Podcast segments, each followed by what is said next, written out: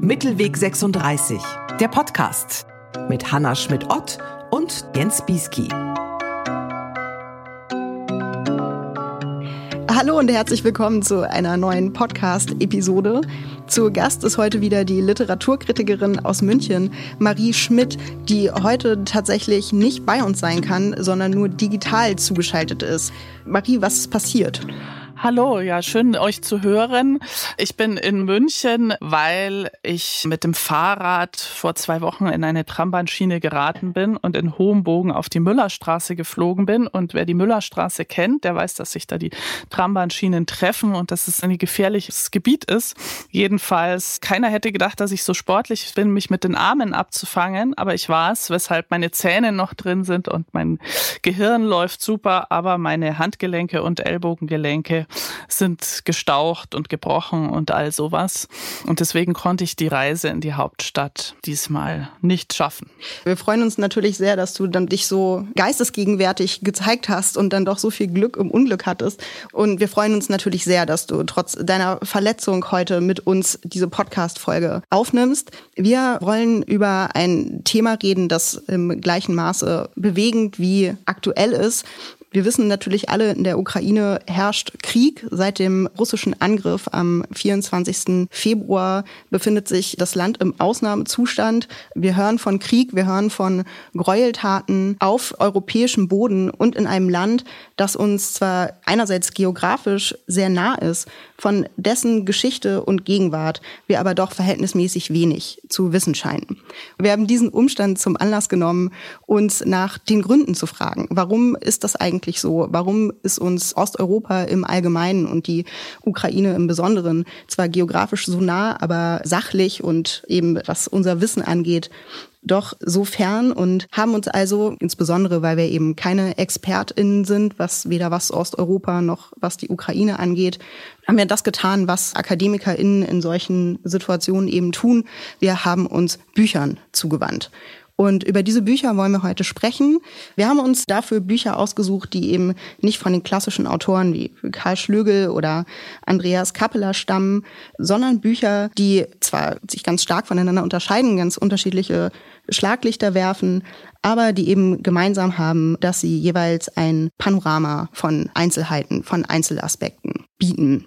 Wir haben uns einmal ein Buch vorgenommen, das Geschichten über ukrainische Minderheiten versammelt. Eines, das sich mit der deutschen Erinnerungskultur und vor allen Dingen den dort in dieser Kultur wenig präsenten Geschehnissen und Folgen des Zweiten Weltkriegs in Osteuropa beschäftigt. Und drittens ein Buch, das Berichte aus dem besetzten Donbass versammelt, nachdem prorussische Separatisten 2014 dort die Macht ergriffen haben. Aber bevor wir uns diesen Büchern annehmen, kommen wir zu unserer ständigen Rubrik der sozialen Adresse, die uns für diese Folge mit besonderen Herausforderungen konfrontiert hat, zu denen Jens jetzt ein paar Worte verlieren wird. Ja, hallo. Äh, Erstmal die Frage, wart ihr beide schon mal in der Ukraine? Nein. Leider nicht. Jetzt bereue ich das sehr. Ich bereue es auch, dass ich ewig nicht da war, aber ich war mal da und äh, für mich wurde ein Eintrittstor in die Ukraine die berühmte Patjomkinsche Treppe in Odessa. Dort hat 1987 eine Reise für mich begonnen mit Intourist, also eine Gruppenreise mit DDR-Bürgern von Odessa und dann über den Dnieper in Richtung Kiew. Man ist dann in Cherson, Saporosje, Dnipropetrovsk, was heute Dnipro heißt, vorbeigekommen. Und das begann am Schwarzen Meer in der Hafenstadt Odessa, etwa eine Million Einwohner. Und diese Treppe ist ja vor allem berühmt durch den Film Panzerkreuzer Potjomkin von Sergei Eisenstein. Äh, habt ihr das Bild vor Augen, wenn die Kosaken runterkommen, die Treppe, man sieht die Stiefel, man sieht einen Kinderwagen rollen, dann sieht man schreckensgeweitete, entsetzte Gesichter. Das habt ihr ungefähr im Kopf, die Bilder. Ich habe mir das natürlich jetzt nochmal vor Augen geführt und dabei auch gelesen, dass diese Treppe von unten aussieht, als wäre sie viel länger, als sie eigentlich ist, indem sie so perspektivisch sich verjüngt nach oben hin. Und von oben wiederum sieht sie aus, als bestünde sie sozusagen nur aus den Plattformen der Treppe. Und diesen Effekt, den hat Eisenstein benutzt, um sozusagen das von oben kommen der Militärs und das von unten bedroht sein des Volkes darzustellen. Nach meiner Erinnerung ist die Treppe in der Wirklichkeit viel weniger dramatisch, als man sie aus dem Film kennt. Sie ist sehr schön, wie alles, was irgendwie in Hafenstädten zu sehen ist. Also ich mag Hafenstädte ganz besonders. Die Treppe verbindet ja die aristokratische Stadt oben oder die bürgerliche Stadt oben unten mit dem Hafengeschehen, wo sich meist Unkontrollierbares ereignet es ist sehr fein, von dort über das Schwarze Meer zu schauen und sich vorzustellen, dass man dann in ganz andere Regionen kommt. Und die Treppe ist auch deswegen heute unsere soziale Adresse, weil es so ein anderer Blick auf die Welt ist, den man von dort aus wirft.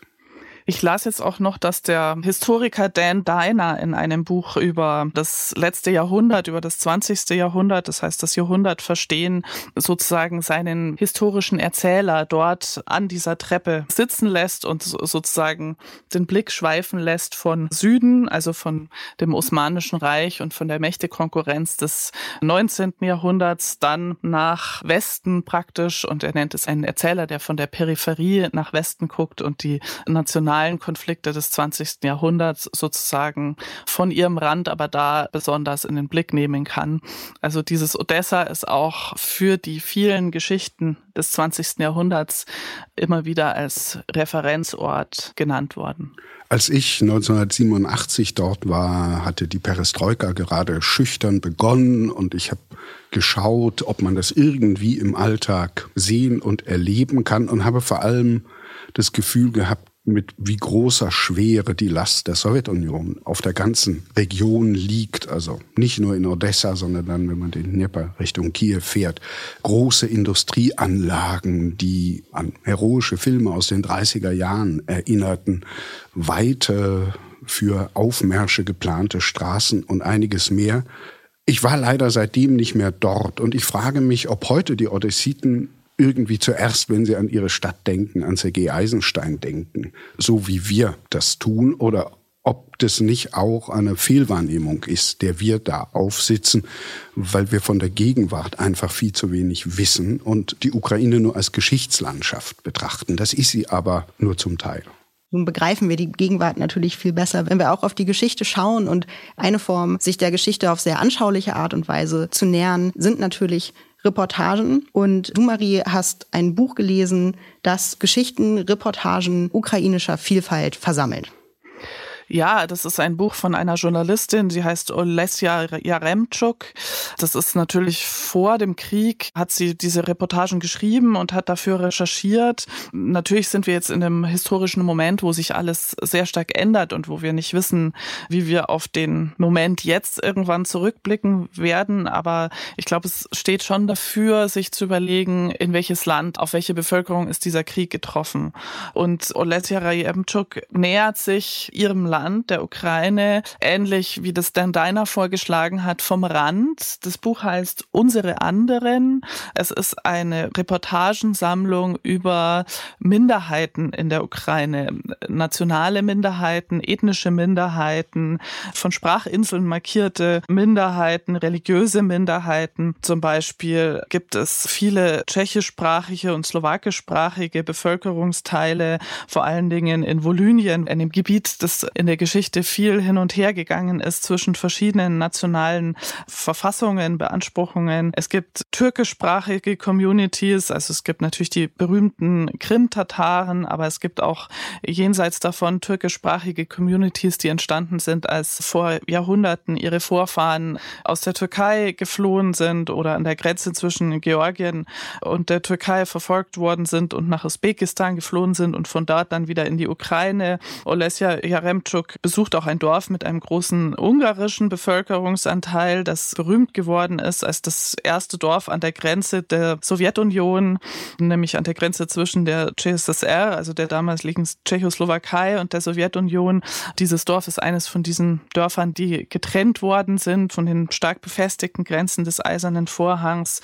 Sie besucht auch Nachfahren der ja riesig gewesenen jüdischen Gemeinde von Brody bei Lviv, also dem damaligen Lemberg, eine wirklich riesige und traditionsreiche jüdische Bevölkerung, die also überwiegend ausgelöscht worden ist durch die Shoah und die Verfolgung der deutschen Nazis. Sie spricht mit Krim-Tataren und Roma und Gagausen und hat sogar eine kleine schwedische Minderheit gefunden, deren Vorfahren von Inseln kamen, die im 18. Jahrhundert an das russische Zahnreich fielen, von wo dann die Leute in die Südukraine umgesiedelt worden sind, um dort das Land urbar zu machen. Sie spricht in all diesen Orten, Dörfern oft mit sehr alten Menschen. Manchmal sind es die letzten, die die Geschichten dieser Minderheiten noch erzählen können, die das noch sozusagen in der aktiven, in der lebendigen Erinnerung haben und die in dieser Erinnerung eine lange Kette von der Unterworfenheit unter Mächte und der Umsiedlungen, der Gewalttaten, der Morde, der Drangsalierungen durch verschiedene politische und geopolitische Machthaber, deren Leben und deren Familiengeschichte durch all das geprägt war und die dennoch an die Orte in der Ukraine, in denen sie Olesja Jaremczuk sie jetzt vorfindet, eine sehr starke Bindung haben, weil all dieses Schicksal und all diese Gewalt sie dorthin gebracht hat und dort sie oft Räume sich schaffen konnten, in denen sie diese Erinnerung auch wahren und pflegen können. Und zugleich ist natürlich so ein Reportageband von Olesja Jaremczuk ein bestimmtes plurales ähm, Gesellschaftsbild zu entwerfen oder eine Demokratisierung auch. Und ich denke auch eine Haltung gegen sowohl also sozusagen die Sowjetideologie, die alle diese Unterschiede und alle diese Minderheiten verflacht hat und nivelliert hat, als auch gegen einen möglicherweise ukrainischen Nationalismus, der um da dagegen zu halten, auch diese Unterschiede vielleicht nicht so sehen kann. Das ist, glaube ich, der entscheidende Punkt, dass es dieses Buch überhaupt gibt. Also Jaremtschuk ist tausende Kilometer durch die Ukraine gefahren. Sie macht das nach dem Euromaidan nachdem Russland die Krim annektiert und die sogenannten Volksrepubliken installiert hat und dieses Buch ist im Grunde Teil der Suche nach dem Selbstverständnis der ukrainischen Nation, nachdem Russland die Ukraine 2014 attackiert hat. Und das tut sie, indem sie Geschichten ukrainischer Vielfalt erzählt. Ich habe das mit Interesse gelesen, finde aber, dass ich an vielen Punkten gerne sehr viel mehr gewusst hätte über das gegenwärtige Leben der Leute in diesen Dörfern und Städten ich habe immer das Gefühl, es gibt diese ungeheure Gewalt- und Vertreibungsgeschichte im Hintergrund, aber gegenwärtige Konflikte äh, kommen mir in dem Buch zu wenig vor. Ist es euch da anders gegangen? Mir ging das ganz genauso. Ich würde das teilen. Ich fand es auf der einen Seite wirklich interessant und vor allen Dingen eben auch zu erfahren, wie sich die Gewaltgeschichte des 20. Jahrhunderts eben auch in diesen Geschichten dieser Lebensgeschichten dieser Minderheiten irgendwie jeweils widerspiegelt, sich immer weiter ausdifferenziert. Aber mir ging es eben ähnlich. Am Ende habe ich mich vor allen Dingen gefragt, wie es eigentlich um die Gegenwart steht, die eigentlich nicht so richtig Gegenstand ihres Buches ist und wenn ich mich richtig erinnere, nach der sie die Leute auch nicht wirklich fragt, oder? Ja, an manchen Stellen schon, in denen es zum Beispiel darum geht, einer Roma-Community Zugang zu verschaffen zu sozusagen bürgerlichen Strukturen und so. Da wird eine Frau interviewt, die sich dafür sehr engagiert. Es stimmt aber natürlich, dass die sozusagen die, die gegenwärtige Politik der Ukraine nur vorkommt, indem es manchmal um irgendwie Söhne und Enkel der Protagonistinnen geht, die äh, mhm. äh, in Kiew leben jetzt und dort also Geld verdienen und sich dort aufhalten. Und es entsteht dadurch natürlich ähm, sozusagen ein starker Eindruck des Übergebliebensein oder so dieser Minderheiten von einer früheren Geschichte. Und ich habe das eher sozusagen als Wunsch verstanden, dass das auch, wenn man es kultivieren würde und so zu einer pluraleren Gesellschaft der Zukunft führen würde, das anzuerkennen. Jetzt lesen wir das Buch ja hier in Berlin und in München oder in Hamburg. Und ich habe mich dann im Rückblick gefragt, warum hat es sich nach 2014 wenigstens nicht herumgesprochen, dass die Ukraine ein multiethnisches, multikonfessionelles Land mit einer sehr pluralen, andere würde sagen, diversen Wirklichkeit ist. Stattdessen hat man hier nach meinem Eindruck in der öffentlichen Diskussion immer so getan, als gäbe es da den einen großen, alles strukturierenden Gegensatz zwischen pro-russischen und pro-ukrainischen Kräften. Habt ihr eine Erklärung, warum man auf dieses einfache Bild zurückgegriffen hat? Ja, also ich wünschte ehrlich gesagt, ich hätte das Bild mir so einfach vor Augen geführt, weil meine Tendenz äh, ist immer eher sozusagen solche Reportagebände zum Beispiel zu sehen und zu denken, letztlich wird Vielfalt siegen, ja, also letztlich ist es nur eine Frage der Zeit, bis diese Vielfalt, die sozusagen in den Grundstrukturen einer Gesellschaft drin ist, dazu führt, dass eben so bipolare Konfrontationen irgendwann keine Chance mehr haben. Also ich glaube, meine persönlichen Irrtümer, was diesen Krieg und diese Region angeht, würden eher darauf beruhen, gering eingeschätzt zu haben, wie stark ja auch diese sowjetische Polarisierungsideologie, welche Macht die noch hat. Am Ende stimmt wahrscheinlich beides. Es gibt sowohl eine wahnsinnig plurale Gesellschaft, von der wir eben, die wir in Berlin sitzen, eigentlich nicht genug wissen. Und ganz offensichtlich gibt es aber innerhalb dieser sehr pluralen Gesellschaft eben doch auch eine pro-russische Bewegung oder Menschen mit pro-russischer Einstellung, die ja auch, wie dann eben die separatistischen Gebiete im Osten der Ukraine oder die Installierung dieser Regierungszonen gezeigt hat, ja, also auch eine Wirkmacht haben im Zweifelsfall. Ja, wobei wir, glaube ich, in diesem Jahr, das ist neu im Unterschied zu 2014, äh, seit dem Angriff vom 24. Februar erlebt haben, dass es kaum nennenswerte pro-russische Kräfte in der Ukraine gibt, die irgendwie Mehrheiten organisieren können, die in diesem Land eine größere Rolle spielen können. Das ist ein gewaltiger Unterschied. Also es gibt ja kaum, zumindest habe ich davon wenig gehört und gelesen und ich habe viel versucht, mich in verschiedenen Quellen zu informieren. Kaum Quieslinge und kaum Kollaborateure, die irgendwo mitmachen und äh, die Installation eines russischen Besatzungsregimes unterstützen. Du meinst außerhalb der besetzten Gebiete? Ja, den Eindruck teile ich auf jeden Fall.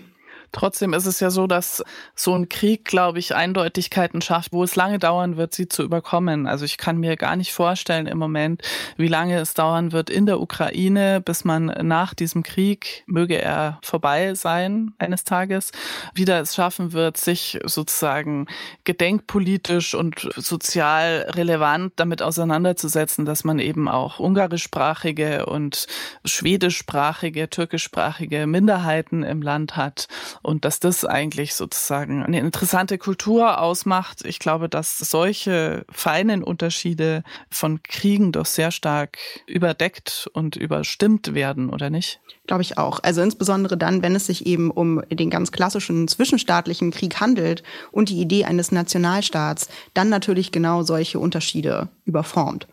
Das sehe ich ähnlich. Äh, ich würde dann immer den Hannah-Arendt-Satz variieren und sagen, wenn man als Ukraine angegriffen wird, muss man sich als Ukraine verteidigen.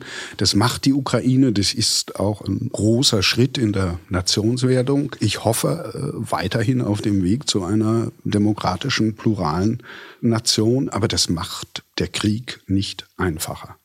Das auf jeden Fall ja, eine Gesellschaft, die eben so plural tatsächlich ist, wie die Geschichten in diesem Buch, unsere anderen Geschichten ukrainischer Vielfalt, verfasst von Olesia Jaremczuk.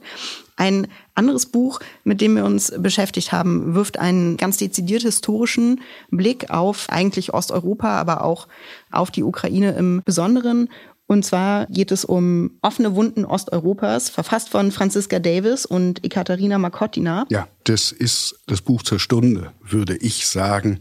Franziska Davis ist Osteuropa-Historikerin, lehrt in München, Ekaterina Makotina in Bonn.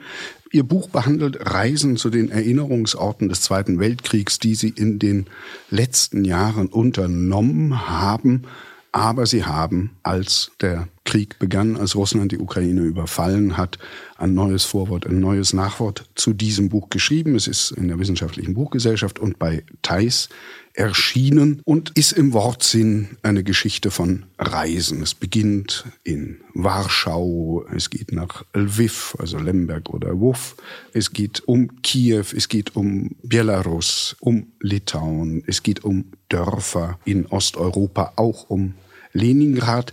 Und die Frage, die sich die Autorinnen stellen, ist immer die nach der Gewaltgeschichte des 20. Jahrhunderts und wie daran erinnert wird heute. Und das macht das Buch in meinen Augen so besonders, dass man einerseits, weil es an einen Ort gebunden ist, sehr detailliert erfährt, wer dort wie Opfer von Gewalt, von Vernichtung geworden ist, sehr differenziert und auf der anderen Seite immer erfährt, wie daran heute erinnert wird. Und die Geschichte ist sehr komplex. Also es ist im Grunde eine Reise in die Bloodlands, um Timothy Snyders berühmten Buchtitel zu zitieren.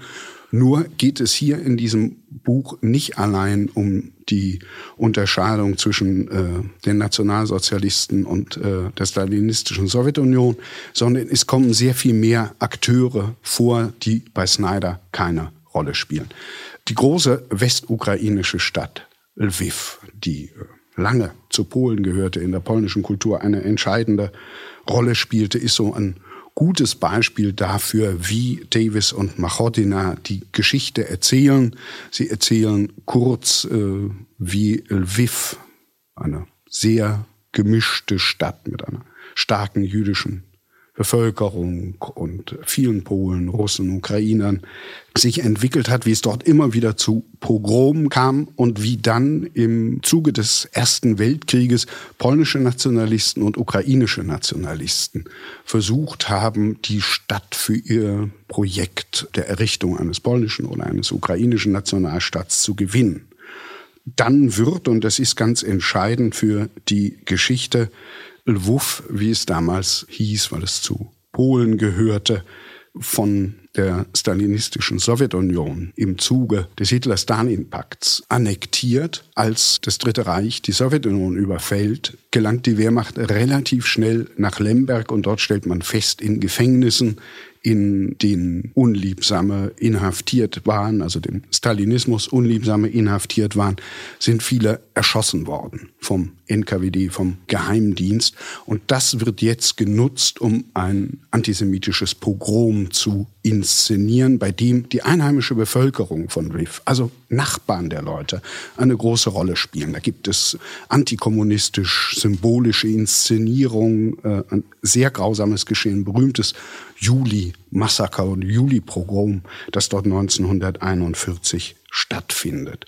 Und so gehen also sehr detailliert Machotina und Davis durch die Geschichte, denn um Lviv wird auch, nachdem die Rote Armee die Region befreit, weiter gekämpft, weil ukrainische Nationalisten sich mit der sowjetischen Besetzung nicht abfinden wollen. Es kommt zu furchtbaren Massakern von ukrainischen Nationalisten in der Region an Polen. Ganze Dörfer werden umzingelt und die Einwohner werden ermordet. Dann gibt es auf der anderen Seite Racheaktionen der polnischen Armee Krajowa und dieses ganze Geschehen rollen die beiden Historikerinnen auf, erzählen es ohne Rechthaberei, aber mit dem ungeheuren Willen zur Genauigkeit und zur Konkretion. Das hat mir sehr gut gefallen und sie schildern dann auch, wie schwierig es für heutige Gesellschaften ist, in der Ukraine, in Polen, wie schwierig es auch in der Sowjetunion war, die Vielfalt dieses Gewaltgeschehens zu erinnern, sodass dann etwa ein Antisemit, wie der äh, in Diskussionen viel zu oft erwähnte, aber daher sehr prominente Stepan Bandera ein großes Denkmal hat, was die beiden Autorinnen als Schlag ins Gesicht der jüdischen Ukrainerinnen und Ukrainer bezeichnen. Aber auf der anderen Seite muss man sagen, für die meisten, die an diesem Denkmal vorbeigehen, ist Bandera in erster Linie ein Kämpfer für eine ukrainische Freiheit. Das Buch kann ich jedem empfehlen, der sich wirklich für die Geschichte, die Gewaltgeschichte in Osteuropa interessiert und der sich nicht mit ganz einfachen Antworten, hier gut, da böse und das für immer, zufrieden geben will. Und es ist ein Buch, das einen dazu anleitet, über die deutsche Selbstzufriedenheit mit der eigenen Aufarbeitung nachzudenken. Ich weiß nicht, wie es euch gegangen ist. Ich könnte jetzt noch an vielen Stellen über Einzelheiten, einzelne Geschichten reden. Was ich so wichtig finde, ist, dass in diesem Buch auch Opfer zu Wort kommen in Berichten, Tagebuchauszügen, dass viel Literatur, also Romane, Gedichte zitiert werden, dass an Filme erinnert wird und dass auch Täter und Gerichtsprotokolle zitiert werden. Also für mich hat das Buch vor allen Dingen eine Frage, ja, eigentlich beantwortet, die mich seit dem 24. Februar dieses Jahres quält, nämlich wie konnte ich übersehen, was da sich anbahnt, beziehungsweise warum waren auch alle um mich herum so überrascht, dass da ein Krieg losgeht, obwohl ja alles, was dazu geführt hat, auch die Annektierung der Krim und die Besetzung der Donbass-Gebiete und so, weil das war ja vor einigen Jahren erst und wie, wie konnte es zu dieser Überraschung, die dann mit dem pathetischen Ausrufen von Zeitenwende Wänden und all sowas geführt hat. Wie konnten eigentlich alle so überrascht sein? Und das wirklich sehr klare Vorwort zu diesem Band über die, sagen wir mal, die Geschichtspolitik, die Erinnerungskultur von Deutschland bis Osteuropa en gros zeigt eigentlich, dass diese Erinnerungskultur, auf die wir in Deutschland so stolz sind, im Grunde einen sehr geringen Horizont hat. Also die beiden Autorinnen stellen da die Frage, haben wir die falschen Lehren aus dem Zweiten Weltkrieg Krieg gezogen? Und nach der Lektüre des Buches muss man sagen, ja, also man hat sich sehr auf die deutsche Schuld, zu Recht natürlich, auf die deutsche Schuld konzentriert, aber man hat dabei übersehen, wo überall Verbrechen begangen worden sind und dass mit diesen Verbrechen in der Ukraine beispielsweise die Geschichte eben auch nicht geendet hat, sondern dass danach eine weitere Diktatur und weitere Verbrechen über die Menschen in diesem Land hereingebrochen sind und dass sozusagen die Verantwortungen, die man aus aus der deutschen Erinnerungskultur ableitet, die Verantwortung für Solidarität mit den Nachkommen des Deutschen Krieges, dass die auch dilematisch sein können heute, indem sie eben eine Art der Ernährungspolitik gegenüber Russland legitimiert und begründet haben, aber eben heute auch dafür stehen muss, die Ukraine zu unterstützen und die lange Kette von Unrechtstaten, die dort geschehen ist, anzuerkennen, auch gegen. Russland. Man muss sich, da wir beim Hamburger Institut für Sozialforschung arbeiten, muss ich das jetzt sagen, auch daran erinnern, wie schwer das in Deutschland gewesen ist, überhaupt ein Bewusstsein für den Holocaust durch Kugeln, wie man sagt, zu wecken, als das Institut in den 90er Jahren die erste Ausstellung zu den Verbrechen der Wehrmacht gezeigt hat, führte das zu Riesenprotesten, einer Diskussion im ganzen Land. Viele haben gesagt, nein, das war saubere Kriegsführung, was wir da gemacht haben. Die SS, das waren die Verbrecher. Diese oder jene waren die Verbrecher, nur nicht mein Großvater oder dessen Bruder. Also das abgewehrt haben, dass die eigene Familie irgendetwas damit zu tun haben könnte. Das hat sich dann mit der zweiten Wehrmachtsausstellung, die in Berlin 2001 eröffnet wurde, etwas gebessert. Es hat sich ein Konsens durchgesetzt, der ist aber weitgehend wieder vergessen worden. Anders kann ich mir nicht erklären, warum die Putin-Propaganda auf so fruchtbaren Boden gefallen ist, dass man gesagt hat, ja, die Nazis, die sind in der Ukraine, das ist also eine Fortsetzung des antifaschistischen Befreiungswerks, was Putin mit dem völkerrechtswidrigen Angriff da in Szene setzt. Was ich aber auch aus dem Buch gelernt habe, ist, wenn man akzeptiert, wie schwierig das ist für Gesellschaften, über Täterschaften zu reden und darüber, dass Nachbarn und Zeugen, Umstehende sich sehr schnell in Täter verwandeln können, dass es viel Kollaboration auch gegeben hat, dann sieht man, welches große Problem für die russische Gesellschaft sich auch heute dadurch stellt, dass die beginnende Auseinandersetzung mit der Gewaltgeschichte des Stalinismus, ich sage nur Memorial, um daran zu erinnern, nicht stattgefunden hat und nicht sich weiterentwickelt hat, sondern einfach abgebrochen worden ist. Ende der 90er Jahre. Und es gibt, glaube ich, für uns, um jetzt von Russland wegzukommen und von der russischen Gesellschaft, für uns die Aufgabe, sich sehr detailliert und konkret mit dem Geschehen, mit der Geschichte, aber auch mit der Gegenwart in diesen vielen Regionen zu beschäftigen. Ob das Weißrussland ist, ob das Kiew mit der Gedenkstätte an das Massaker von Babin Yar ist ob das Polen ist, ob es um das Baltikum geht. Es geht immer darum, ein Verständnis zu entwickeln dafür, wie diese Menschen auf Geschichte schauen. Und da muss man sich einfach vor Augen halten, dass für viele in Osteuropa der 23. August ein ganz wichtiger Tag ist, der Tag des Hitler-Stalin-Pakts und der 17. September, der Tag, an dem, nachdem die Wehrmacht in Polen einmarschiert war, die sowjetischen Truppen äh, begonnen haben, Nachbarländer zu überfallen und zu annektieren. Ja, und das und noch vieles andere lernen wir aus offene Wunden Osteuropas von den beiden Historikerinnen Franziska Davies und Ekaterina Machotina. Das letzte Buch, mit dem wir uns beschäftigt haben und über das wir heute reden wollen, ist ebenfalls eine Sammlung von Reportagen, allerdings deutlich weniger geschichtsfokussiert, sondern mit der Gegenwart befasst, allerdings einer Gegenwart, die ebenfalls in Vorkriegszeiten fällt und somit uns schon wieder reichlich weit weg erscheint.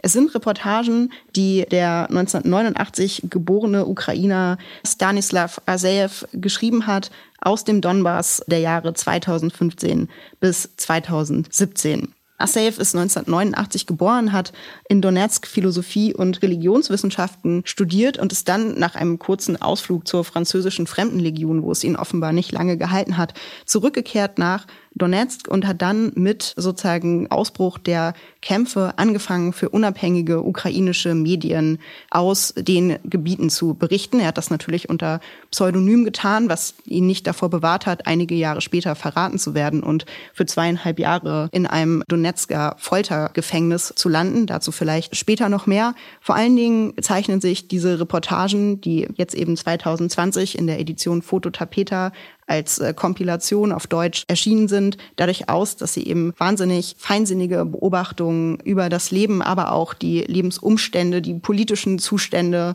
die Sozialstruktur und so weiter in den Separatistengebieten versammeln und eine große Menge an Beiträgen, die sich mit äh, ganz unterschiedlichen Themen befassen. Da geht es dann um die verschiedenen Freischärler, Gruppierungen und in welchen Konkurrenzen sie vielleicht auch zueinander stehen, welche Möglichkeiten es gibt, in den Separatistengebieten Geld zu verdienen, sowohl für Leute, die sich einer dieser Gruppen anschließen, als auch für Privatpersonen, aber auch wie die Propaganda funktioniert, in Bildern, in Worten, aber auch in Taten. Und nicht zuletzt berichtet Asaev aber auch darüber, was die Besatzung beziehungsweise die separatistische Bewegung mit seinem Leben und seinem sozialen Umfeld gemacht hat, wie es sein, sein Dasein und sein Leben verändert hat, der er eben als einer der wirklich sehr wenigen pro-ukrainischen Menschen eben in den Separatistengebieten geblieben ist. Er ist eben in Donetsk geblieben und hat von dort aus berichtet. Was ich so interessant finde, ist ja, dass er die Bewohner des Donbass nicht anklagt, sondern schildert und sogar auch verteidigt gegen Klischees, die über sie in Umlauf sind. Und zwar russische Klischees, die ihnen irgendwie ein Neurussland versprochen haben, das von Odessa, da sind wir wieder am Anfang, und äh, bis Kharkiv reichen soll. Und auf der anderen Seite auch gegen so etwas wie eine Kiewer Arroganz, die offenkundig kein Gefühl für die Lebenswirklichkeit dieser Menschen hat. Und die Lebenswirklichkeit dieser Menschen scheint mir, oder ist es euch anders gegangen, von Schwerindustrie geprägt und von Maloche. Ich würde dir zustimmen und gleichzeitig widersprechen. Ich würde sagen, eigentlich klagt er sie alle an. Er klagt die Bewohner des Donbass an, als eben, dass sie sich einfangen lassen von dieser russischen Propaganda, dass sie diesen Versprechen auf den Leim gehen. Er klagt aber eben auch die ukrainische, die Kiewer Regierung an, die diese Region eben aufgegeben hat, wie er meint. Er klagt allerdings auch die europäisch orientierten Kosmopoliten an, die nach einem besseren Leben im Westen streben und sich letztlich für die ukrainische Lebensrealität Lebensqualität nicht mehr interessieren.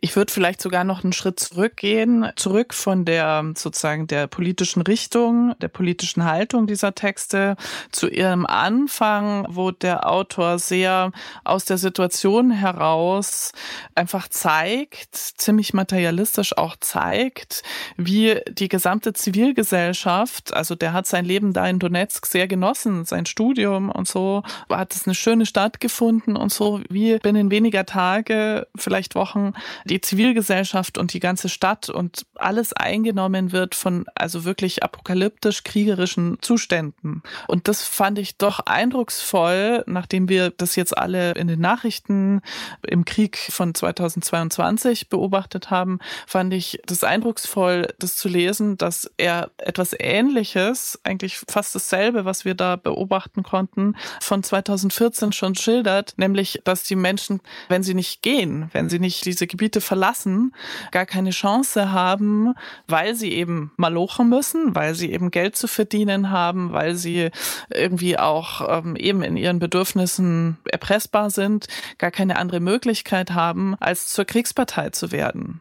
Sich diesen, er beschreibt, wie also die Teile seines Freundeskreises, die noch da sind, sich diesen verschiedenen paramilitärischen Gruppen, die er dann auch beschreibt, anschließen. Und es ist gar nicht so, dass man das wirklich versteht, sondern er also sie machen es des Geldes wegen, oder? Sie machen es des Geldes wegen und weil sie sozusagen, weil man gar nichts anderes tun kann in dieser Situation, in diesem Alltag, die dieser Krieg, diese Besetzung schafft. Es ergäbe dann auch keinen Sinn mehr, irgendwie Podcasts aufzunehmen und Bücher zu lesen in dieser Situation, ja. Das ist ja eine Art der Notwendigkeit, die man, glaube ich, vom Schreibtisch aus oft unterschätzt und diese Reportagen wirklich sehr bedrückend spürbar machen. Ja, das finde ich ist auch eine der großen Stärken dieser Reportagen ist eben, dass sie die ähm, sozialstrukturelle Zusammensetzung und die sozioökonomische Situation der Menschen im Donbass, ähm, einer Region, die eben, wie Jens schon angesprochen hat, durch äh, Schwerindustrie geprägt ist, wirklich also sehr empathisch aufgreifen und schildern. Und ein Satz, der oft vorkommt, den ich sehr eindrücklich fand, ist immer, der Donbass arbeitet. Also er schildert eben, die Menschen arbeiten zwölf Stunden am Tag in Fabriken oder fahren in Kohlegruben ein und kommen da eben nach diesen zwölf Stunden Schichten, äh, beschreibt, glaube ich, sie taumeln aus dem Fabriktor, sind sozusagen psychisch und physisch fertig, gehen sich betrinken, um irgendwie den Mut für den nächsten Tag zu sammeln und haben am Ende aber trotzdem nicht genug Geld, um sich ein Handy zu kaufen. Und das ist sozusagen die Situation, das ist der Boden, auf den diese russische Propaganda eben auch fällt oder diese Vorstellung eines, oder er nennt das der Traum von Neurussland. Und insofern gibt es natürlich schon auch ein Versprechen, zumindest am Anfang, als diese äh, separatistischen Bewegungen startet, auf eine bessere Zukunft ähm, und bessere Lebensbedingungen. Ja, ich hadere ein wenig mit dem Wort Reportagen. Sind das wirklich Reportagen? Geschrieben hat er das für Rundfunkstationen, der hat das äh, für Zeitungen, Zeitschriften in Ukrainisch und auf Russisch geschrieben. Aber das ist zumindest nicht das, was in Deutschland, glaube ich, so als Reportage gilt, dass man sagt, ich gehe irgendwo hin, dann finde ich das bunte Leben, dann nehme ich was wahr, dann habe ich Gefühle und irgendwo im Hintergrund spielt leise Barmusik. Also ich karikiere jetzt Reportagen, sondern der beginnt immer mit einer Frage. Und das funktioniert, wenn ich mich richtig erinnere, immer so. Ihr sagt über den Donbass und dann, aber so ist die Wirklichkeit. Und das finde ich funktioniert sehr gut. Also ich fand vor allen Dingen durch diese Fragestruktur und das auch leise Konfrontative, was da drin ist, ist mir erst klar geworden, dass es also auch innerhalb der Ukraine möglicherweise diese Art von Nichtwissen oder Erstaunen, über das ich an mir selber und an den deutschen Reaktionen auf den Krieg erschrocken bin, dass es sozusagen davon vielleicht auch eine Spur auch innerhalb der ukrainischen Gesellschaft gibt. Das hat sich mir sehr eingeprägt durch dieses Buch. Wir hören ja gerne immer diesen Podcast auf mit der Suche nach Fragen, nach dem, was wir gerne noch wissen würden. Ich bin in der aktuellen Situation, wie glaube ich sehr viele, sehr ratlos, was mich nach der Lektüre dieses Buches in der Isolation bei dem wunderbaren und immer verlässlichen Verlag Fototapeta erschien. Besonders beschäftigt ist die Frage, wie soll eine Gesellschaft, die über Jahre so einen Alltag, so einen von Gewalt und Regelbrüchen und Verrat und Verletzungen geprägten Alltag erlebt hat, wie soll die sich wieder normalisieren? Äh, das ist ein großes Fragezeichen. Und wie immer würde ich sagen, jedes Buch ist nur der erste Schritt auf dem Weg zu wenigstens einem Dutzend weiterer Bücher. Das betrifft besonders das Thema, das uns heute beschäftigt hat, die Ukraine und ihre Geschichte und Wirklichkeit. Man hätte noch sehr, sehr viel über Einzelheiten der ukrainischen Geschichte reden können. Das kann man aber nachlesen. Aber auf jeden Fall wollen wir noch Bücher empfehlen in unserem kleinen Kanon. Was sollte man denn jetzt, wenn man die nächsten Schritte machen will, nachdem man Schlögel, Kappeler, äh, Jaremczuk, Davis, Machotina und Aseev gelesen hat, was sollte man danach unbedingt lesen? Fünf Titel, Hanna. Ja, zunächst möchten wir euch sehr ans Herz legen, das 2015 bei Spector Books erschienene Ukrainische Nacht. Das ist ein Fotoband von Katerina Mischenko, eine ukrainische Autorin und Übersetzerin, und Miron Sovnia, der Fotograf ist, der 2012, 2013 in der Ukraine entstanden ist. Also in dem Zeitraum wurden die Fotos dort aufgenommen und das Ziel, das sich die beiden eben gesetzt haben, ist, die Ukraine von ihren Rändern her kennenzulernen. Das heißt, die Schwarz-Weiß-Fotografien, die in diesem Buch zu finden sind, sind trist. Also sie zeigen eine große Tristesse, also Drogenabhängige aus Poltawa, Obdachlose am Hauptbahnhof in Kiew ähm, und so weiter, aber sind natürlich gerade ob dieser Tristesse die ja noch auch vor den Protesten auf den Maidan und so weiter aufgenommen wurden, wahnsinnig eindrücklich und ergänzt um tolle Texte, sowohl aus dem, die sowohl auf Deutsch als auch auf Ukrainisch die Bilder erläutern und bereichern. Ich habe einen großen sowjetischen Schriftsteller mitgebracht. Für mich einer der wichtigsten Autoren, Wassili Grossmann in Berdichev in der Ukraine geboren, Leben und Schicksal 2007 in einer sehr beeindruckenden Übersetzung auf Deutsch erschienen. Grossmann erzählt das ganze Panorama des Zweiten Weltkrieges und er tut dies antifaschistisch, antistalinistisch, aber nicht antisowjetisch. Das ist dieser besondere Balanceakt, der ihm dort gelingt. Er war ein überzeugter Sowjetbürger und hat dann was sehr berührend ist, erst 1944 erfahren, dass man seine Mutter, die in Berdichev geblieben war, umgebracht hat. Als Jüdin, er hat mit Ilja Ehrenburg ein Schwarzbuch zur Vernichtung herausgegeben. Und Leben und Schicksal ist im Grunde das für den großen Vaterländischen Krieg, wie er in der Sowjetunion hieß, was Krieg und Frieden von Tolstoi für die napoleonischen Kriege ist. Ich kann dieses dicke Buch nur jedem ans Herz legen. Man sieht anders auf das 20. Jahrhundert und deswegen auch auf die Gegenwart, wenn man es gelesen hat der Roman für mich zu diesem russisch-ukrainischen Krieg der letzten Jahre ist Sergei Zadans Roman Internat von 2018. Darin gibt es einen Lehrer, Pascha heißt, der in der Donbass-Region lebt und sich eigentlich vor dem, was da vor seiner Haustür passiert, gerne zurückziehen würde, den Fernseher ausschalten, nicht so genau hingucken. Und dann fällt ihm ein, dass sein Neffe noch in einem Internat auf der anderen Seite der Stadt ist und dass er den abholen muss und er fährt los und zwischen ihm und diesem Neffen ist inzwischen die Front. Und es wird zu einer tagelangen Reise, die sehr eindrücklich die von diesem Krieg gezeichnete Landschaft beschreibt, sehr sinnlich, in wahnsinnig klaren Bildern. Sergi Zadan ist heute auch in Kharkiv und man kann ihm auf Twitter folgen und sieht dann, wie er in diesem Krieg also eben jetzt auch die Rolle einnimmt, die ihm da zugedacht ist. Gelegentlich erklärt er auch etwas davon, äh, auch auch seinem deutschen Publikum. Und ich glaube, schon dieses Buch ist ein wichtiges Buch, um diesen Krieg zu verstehen. Und es wird ein wichtiger Autor sein, um weiter reden zu können darüber, was er für die Zukunft bedeutet. In der Übersetzung ist Schadan immer ein großartiger Autor, mein Ukrainisch reicht nicht, um ihn zu lesen. Empfehlen möchte ich auf jeden Fall noch ein historisches Buch von Felix Schnell in der Hamburger Edition erschien, Räume des Schreckens, Gewalt und Gruppenmilitanz in der Ukraine 1905 bis 1933. Und Felix Schnell erhält sehr viele der Figuren, die jetzt immer wieder eine Rolle spielen, Petliura, Machno und andere, die für das ukrainische Selbstverständnis, aber auch für anti-ukrainische Propaganda wichtig sind. Und er erklärt Gewalt, was mir sehr sympathisch ist und einleuchtend erscheint, nicht so sehr aus ideologischen Prägungen und Überzeugungen, sondern daraus, dass sich Gewalträume bilden, dass Gewalträume entstehen, in denen sich Möglichkeiten eröffnen und dann Eskalationsdynamiken in Gang gesetzt werden. Das ist ein Buch, bei dem ich sehr viel gelernt habe. Weil ja der Kanon, die kleinen Kanones, äh, das so an sich haben, dass sie offen sein sollen, dass sie weitergehen, möchte ich noch ein Buch empfehlen, was gestern erst erschienen ist. Das heißt Republik der Taubheit, ist von einem Dichter, Ilya Kaminski, der lebt in den USA, ist aus der Ukraine in die USA ausgewandert, schreibt auch auf Englisch, aber alles, was er schreibt, hat sehr stark sozusagen als Erlebnishintergrund die Ukraine, insbesondere Odessa. Das ist wie eine Art äh, Gedichtzyklus, aber auch eine Art Drama. Also es gibt einen Figurenindex am Anfang, beschreibt er, wie ein nicht näher genanntes Dorf von nicht näher genannten Soldaten, einer nicht näher genannten fremden Macht eingenommen wird und als eine Art Widerstandsgeste verfallen die Bewohner des Dorfes der Taubheit. Also es sind sehr gewalthafte Szenen, eine sehr brutale und gleichzeitig sehr klare, lyrisch sehr berührende Gedichtband, der gerade bei Hans Hansa erschienen ist.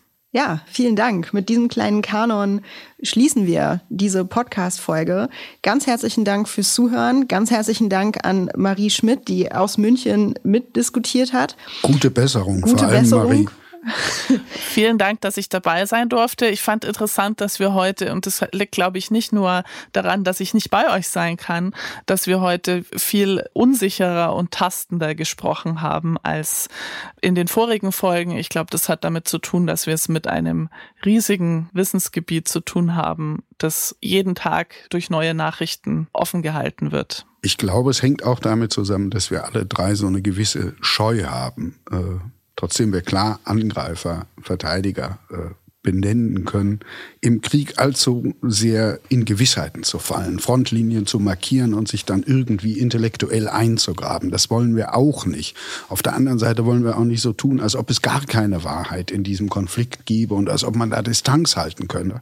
Und ich glaube, dass die tastenden Formulierungen diese Situation, in der wir uns befinden, wiedergespiegelt haben. Ein sehr schönes Schlusswort. Wir hören uns wieder im Juni-Podcast. Da ist Carlos Spörhase wieder zu Gast. Wir werden uns unterhalten über sozialwissenschaftliches Forschen und Erklären. Infos zu allen Büchern, über die wir heute gesprochen haben, inklusive der ÜbersetzerInnen, findet ihr in den Show Notes. Ganz herzlichen Dank. Bis zum nächsten Mal. Tschüss, macht's gut. Bis dann.